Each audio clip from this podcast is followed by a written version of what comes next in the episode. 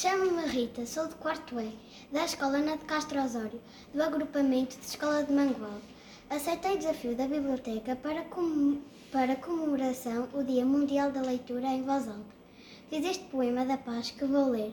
Espero que gostem. A paz. O que é a paz? A paz é o que o mundo quer. É não haver fome, é não haver dor, é não haver sofrimento, é não haver guerra entre as pessoas, é não haver ódio, é ser feliz, é ser amado, é ouvir os passarinhos a cantar, é ser amigo, é ser verdadeiro, é lembrar-nos dos outros, é ajudar as pessoas, é não haver vencidos e vencedores. Ter paz é ter calma no coração.